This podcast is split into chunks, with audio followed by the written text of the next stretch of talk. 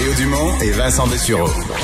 Des propos crédibles, avec des fois un brin de sarcasme. Ben, quand les nouvelles sont moins crédibles. Mario Dumont et Vincent Dessureau. Cube Radio. C'est l'heure de la chronique politique de Gilles Barry. Bonjour Gilles. Salut Mario. On avait effleuré, euh, abordé la question cette semaine d'un remaniement, mais là, les choses ont bougé, hein? Politique en 24 heures, Mario, hein? peut se passer bien des choses.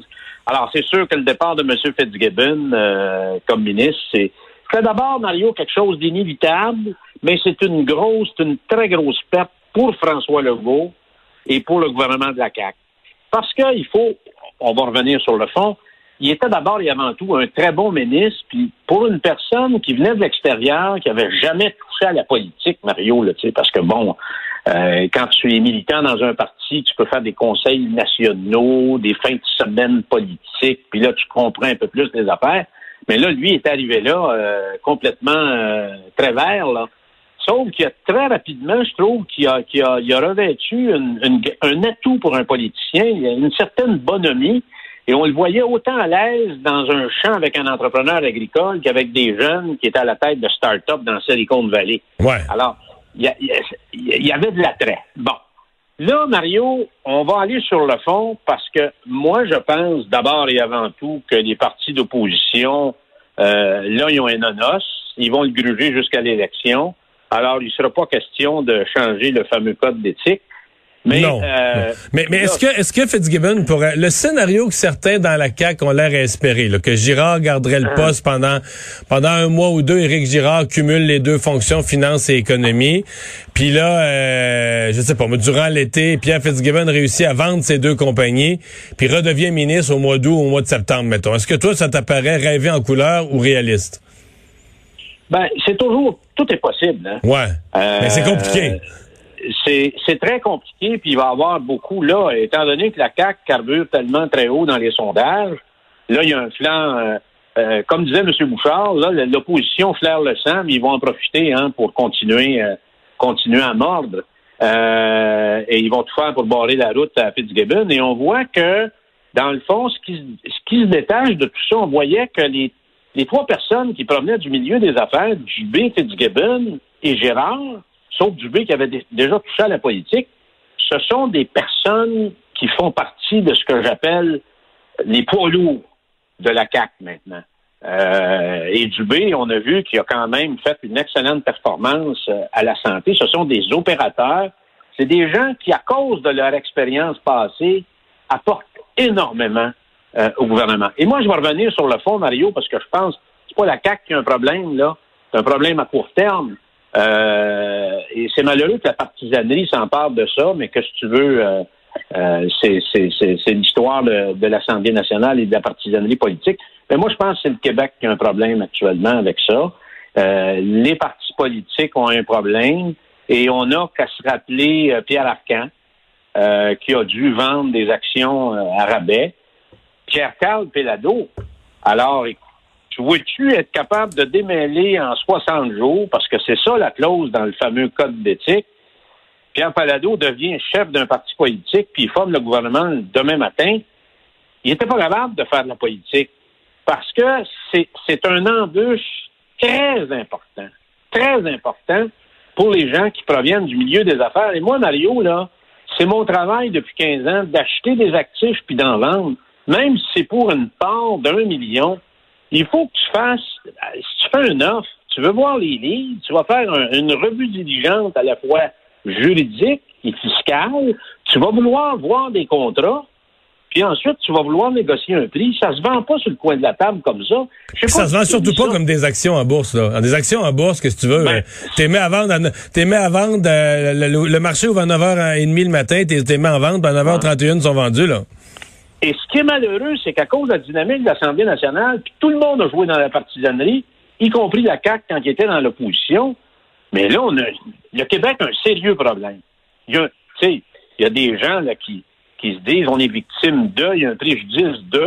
Moi, je trouve que le code d'éthique, Mario, il y a un préjudice pour les gens qui proviennent de la communauté des affaires. Pour quelqu'un qui a été fonctionnaire toute sa vie, puis j'écoutais des députés là, qui, qui seraient même pas capables, comme disait Pierre Pellado, de vendre de la gonne ballon dans un dans un dépanneur.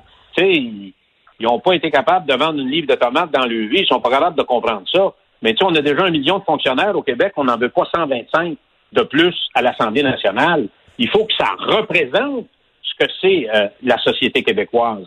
Alors moi, je pense, Mario, que l'effort qui devrait être mis dans les prochains mois et dans les prochaines années, c'est de se donner un code d'éthique qui va faciliter l'arrivée, le recrutement euh, des hommes et des femmes qui proviennent du milieu des affaires. Mais moi, euh, que Québec solidaire veuille pas ça, je le comprends. Mais les gens d'affaires, pour eux, euh, ils en parlent généralement mal.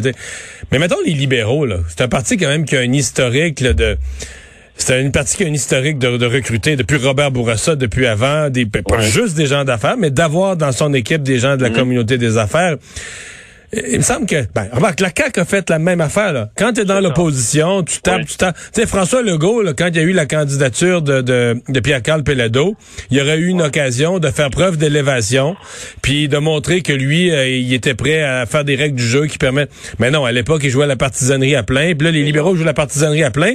Mais quand Dominique Anglade va faire du recrutement dans, dans, dans neuf mois d'ici, elle va se faire, elle va se faire dire par des gens d'affaires, dans le contexte présent, oubliez-moi, je vais pas mettre les pieds là. Elle sera tu comprends, jusqu'à un certain point, elle se tire dans le pied, là. Ben, c'est clair, Mario. Et moi, j'ai vécu une expérience très personnelle avec M. Landry et Jean Charest.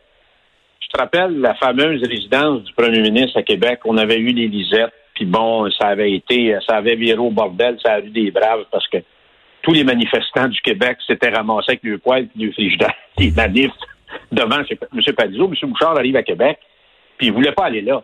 Sauf que euh, le débat a fini qu'il a passé, euh, il a passé son mandat.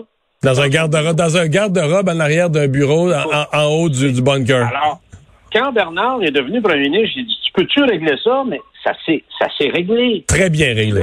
une solution d'équilibre, très, ben, très bonne solution. Ben, on est allé voir Jean Charest, puis ce qu'on a fait, on a dit à Jean, ça se peut que ça va être toi le prochain.